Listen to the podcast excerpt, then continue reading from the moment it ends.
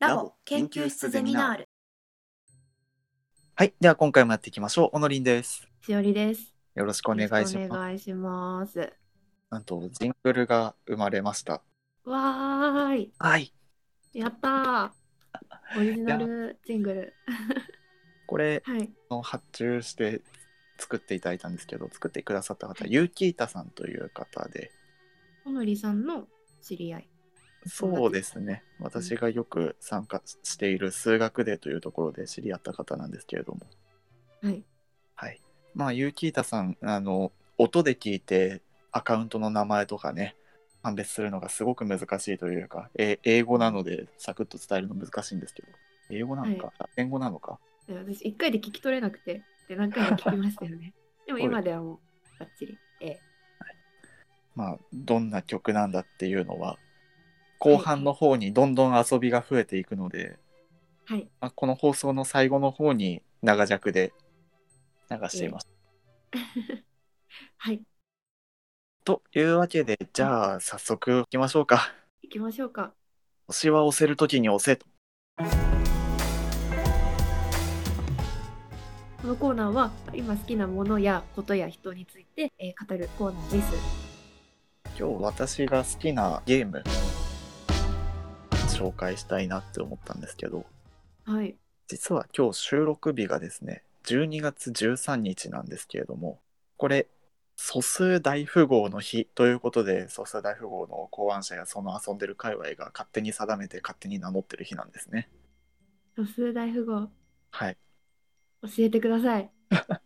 はい、え素数大富豪という遊び聞き慣れない方が多いかと思うんですけども聞き慣れません。大富豪トランプの遊びであるじゃないですか地域によって大貧民って呼ぶ人がいたりするかもしれないんですけど、はい。はい、場に手札のカードをこうルールに沿って出していって手札が全部なくなったら勝ちっていうゲーム大富豪ありますよ、はい。それで場に出すカードが素数になるっていうそういうゲームですであまりにも説明が雑なのでもうちょっと詳しくお話しするんですけど、今全く こう絵として浮かんでこなくて今混乱しちゃった例えば場に2が出ていた時普通の大富豪だと大体2が強いのでここから先ジョーカーを出すしかないとかなんですけど素数大富豪はそれより大きな素数を同じ枚数で出すっていうルールなので例えば手札から3とか57あと11と13も出せますねを出すうこーんとができますうんうんうんこのルールだとじゃあ4はどうするんだってなりますよねなりますねそれは例えば場が2枚のカードでできてる時例えば12枚が出ていてなるほど11ってなってる時に、じゃあ4と1を出して41で返したり10と3を出して103で返したりうんうんじゃあ10と13で1013で返すとか12クイーンと13キングを出して1213で返すみたいなことをしていくっていうゲームです。うんえーこれははい素数を知ってった方が有利、まあ知ってた方が有利なのは事実。うん、で私はじまだまだっていうか自分の限界として3枚出しすら全然覚えてないんですけど、はいまあ、この時点であこれやり込んでいく人がやばいことになるゲームだなっていうのを察しがつくかと思うんですけど、察しました今の瞬間で、はい、 3枚出しすらって言った時点であ上位プレイヤーはどこまで行くのかなって最近はなんか7枚出ししても普通に7枚出し返される時代が来てるらしいです7枚7枚 ?1010100 万10万100万のあ単位えっ、と10とか111213は2桁になるのでまあ最低であそのくらいですへへまあは今い出た2枚出しの素数でう9んえークイーンと K キングで1213っていう数字が出てきたと思うんですけど思うんですけどというかそれ素数なんですよはいはい、え1213が素数であるという事実これはい2枚出し最強素数なので素数大富豪をやったことあるプレイヤーは結構みんな覚えてるんです。うーん。素数大富豪プレイヤー以外で1213が素数だってことに興味を持ったことある人いないじゃないですか。はい。はい持ったことないです。で、素数って知らなかったし、まず1213が。私も、私も全然これ素数大富豪触れるまでは知らなかったです。うん。それで1213は素数大富豪の特徴的な素数として、うん1213 12月13日は素数大富豪の日だみたいなことを言って遊んでいるわけですね。ああ、そういうことなんですね。はい。えー、でえちなみにこの素数大富豪っていう遊びが生まれたのは、はまあ、結構最近2010年代うん中盤だったかな、14年かもうちょっと前だっけなちょっとちゃんと覚えてないけどに当時阪大の数学科で、えっと数学をやっていたセキュンさんという方がこのゲームを考案したんですけどはい。いやまあその後こんなに人類の限界に挑むみたいなゲームになるとは本人も思ってなかったみたいでトッププレイヤーたちの素数覚えてる力がすごいんですよ7桁余裕なんでしょ。いや、やばいですよね。やばいですねいける人はもっと出せるわけじゃないですか、言ったら。まあはいでこれも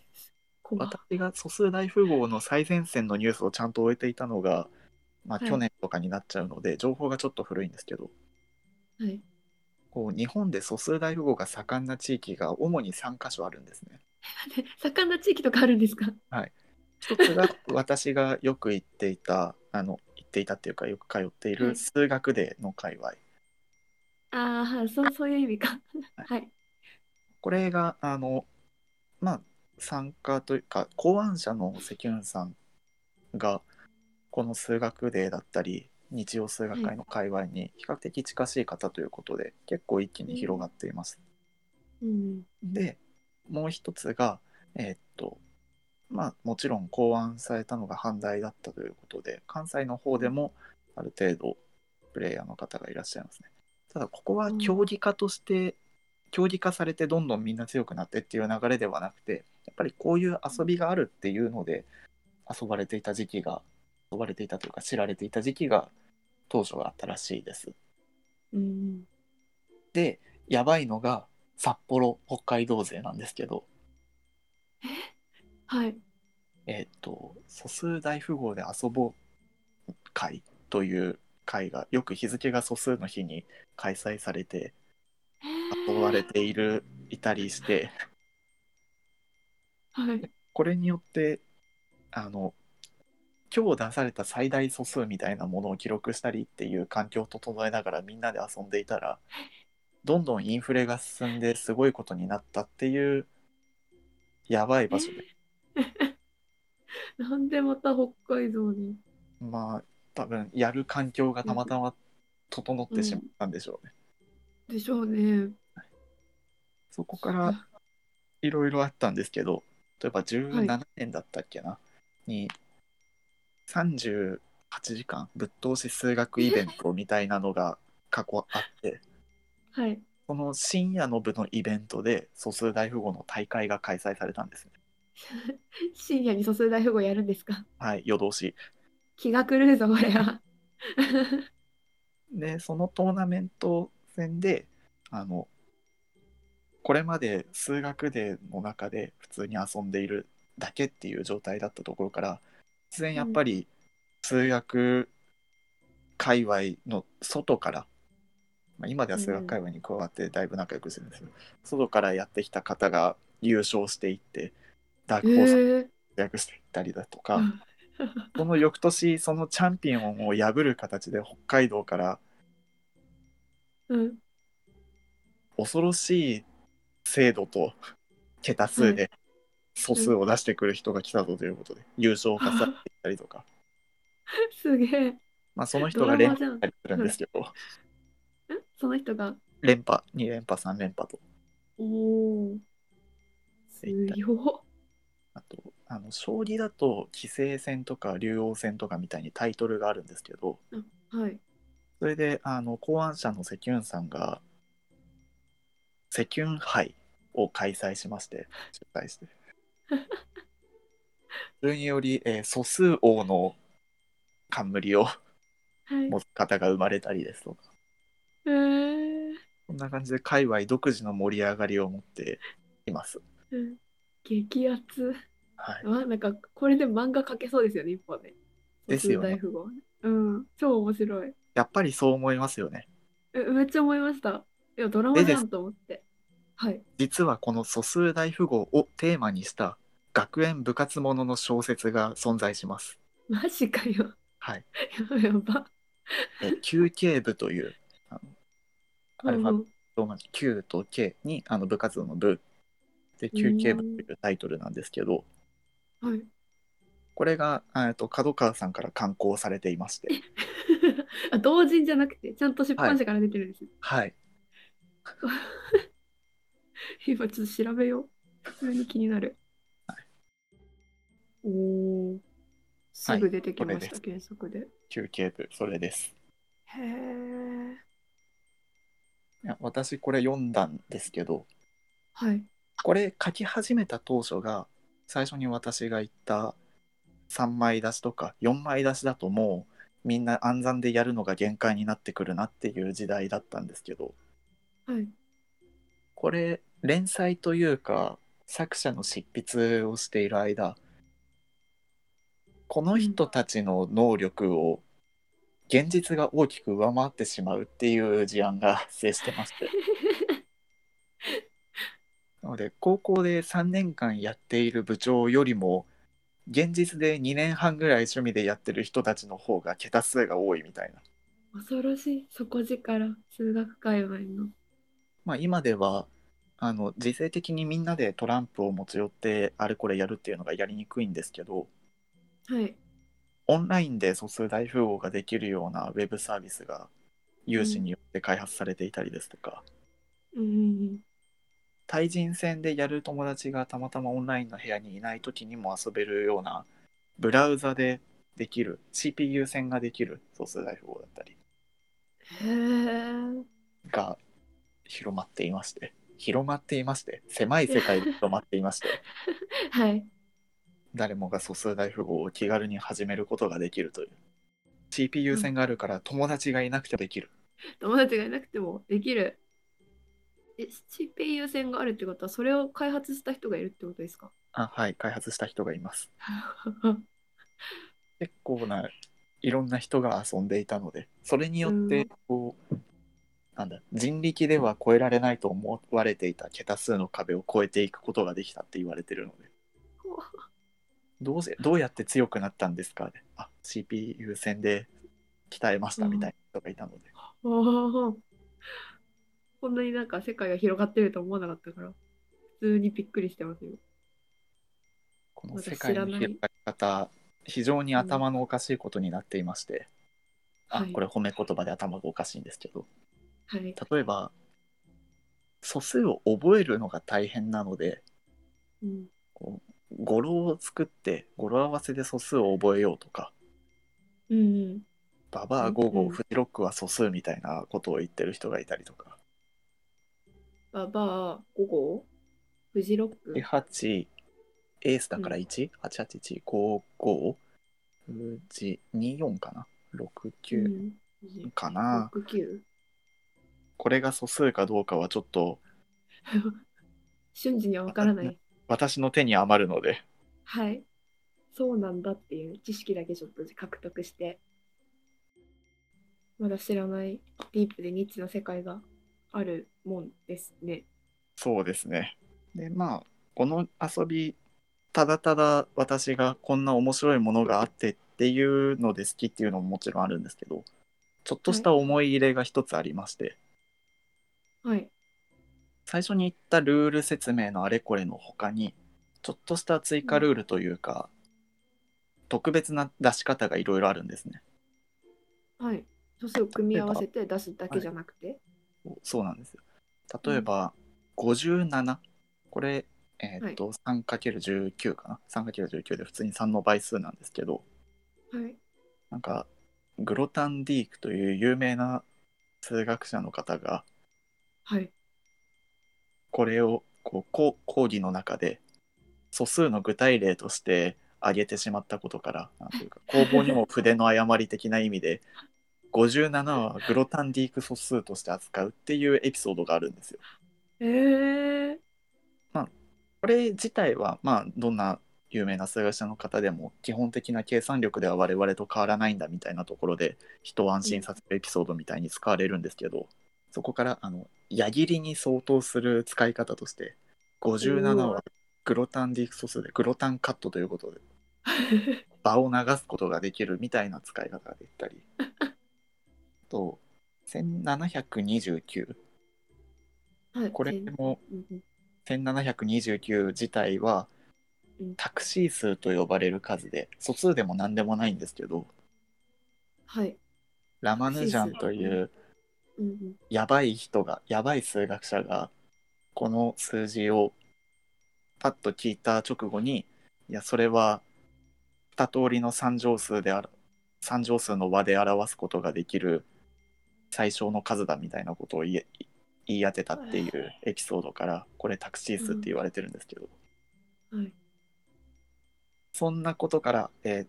1729を場に出すと革命が起きてより小さい素数を出していくことができるようになりますだったりまあ素数だけじゃない素数以外の数を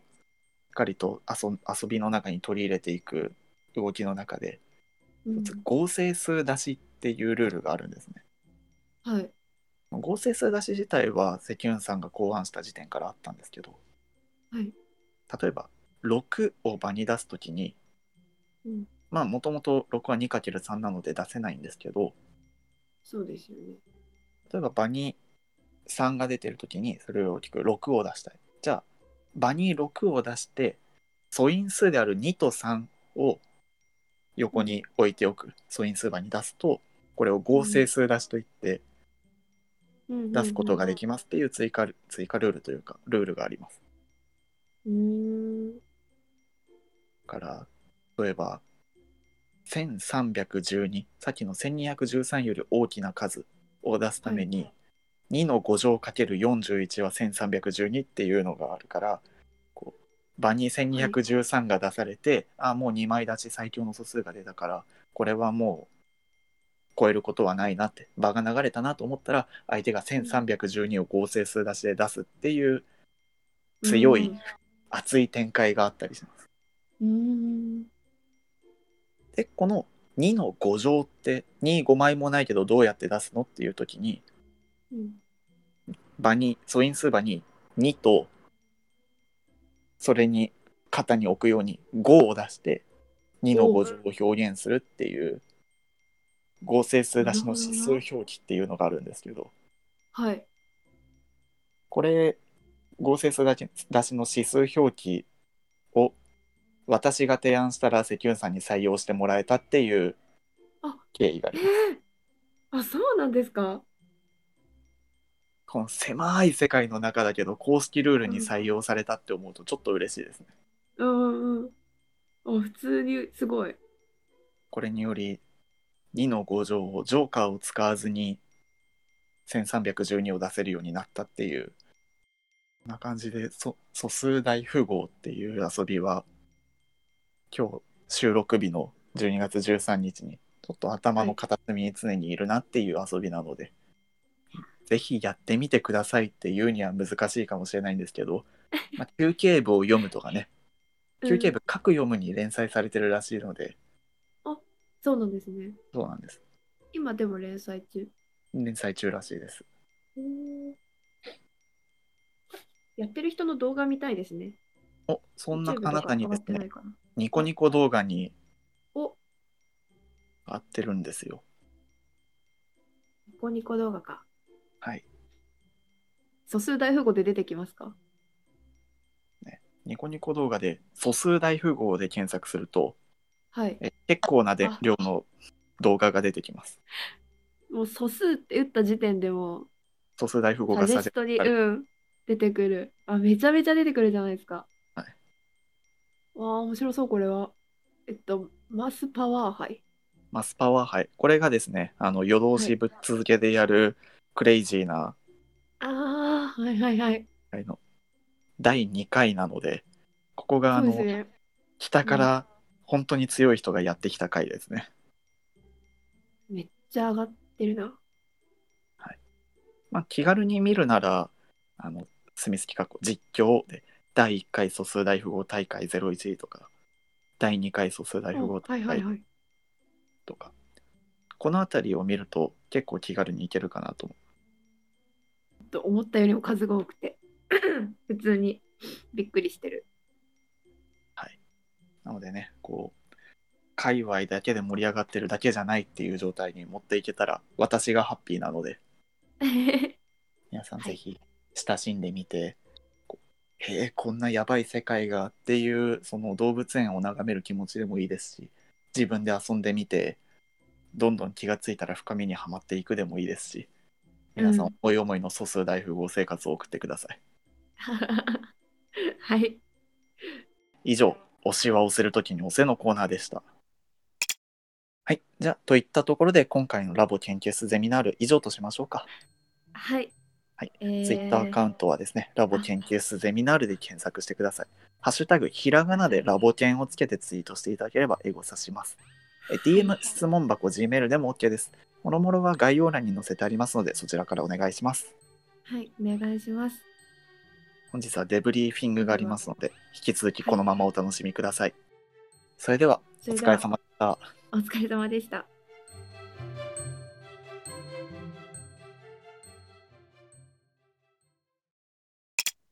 はい、本編お疲れ様でした。では、デブリーフィングに移りましょう。はい、えーデブリーフィングは心理学で、えー種明かし、ネタバラシの意味です。ここではアフタートーク的なコーナーとしてやっていきます。はい、はい、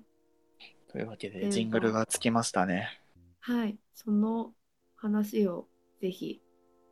そうですね。今回のジングル、あのどこで終わるねんっていうのをうん、いっぱいあの聞いてくださってる方に体験させてくださいってことで発注しました。みんなこう聞きながらつんのめ、つんのめってつんのめっていくんじゃないかなっていう。うん、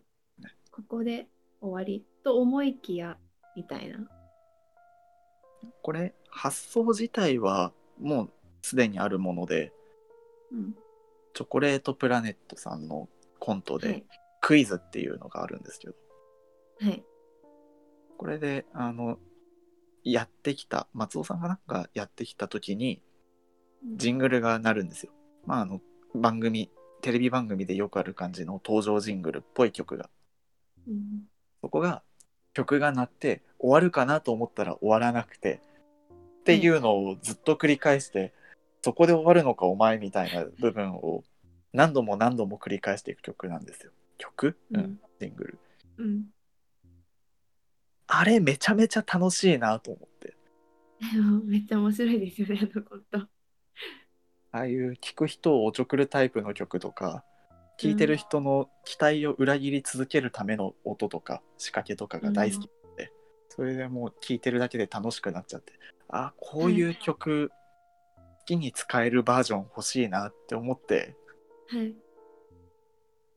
であの身近なというか数学界隈数学デーで運営に携わってくださってるユーキータさ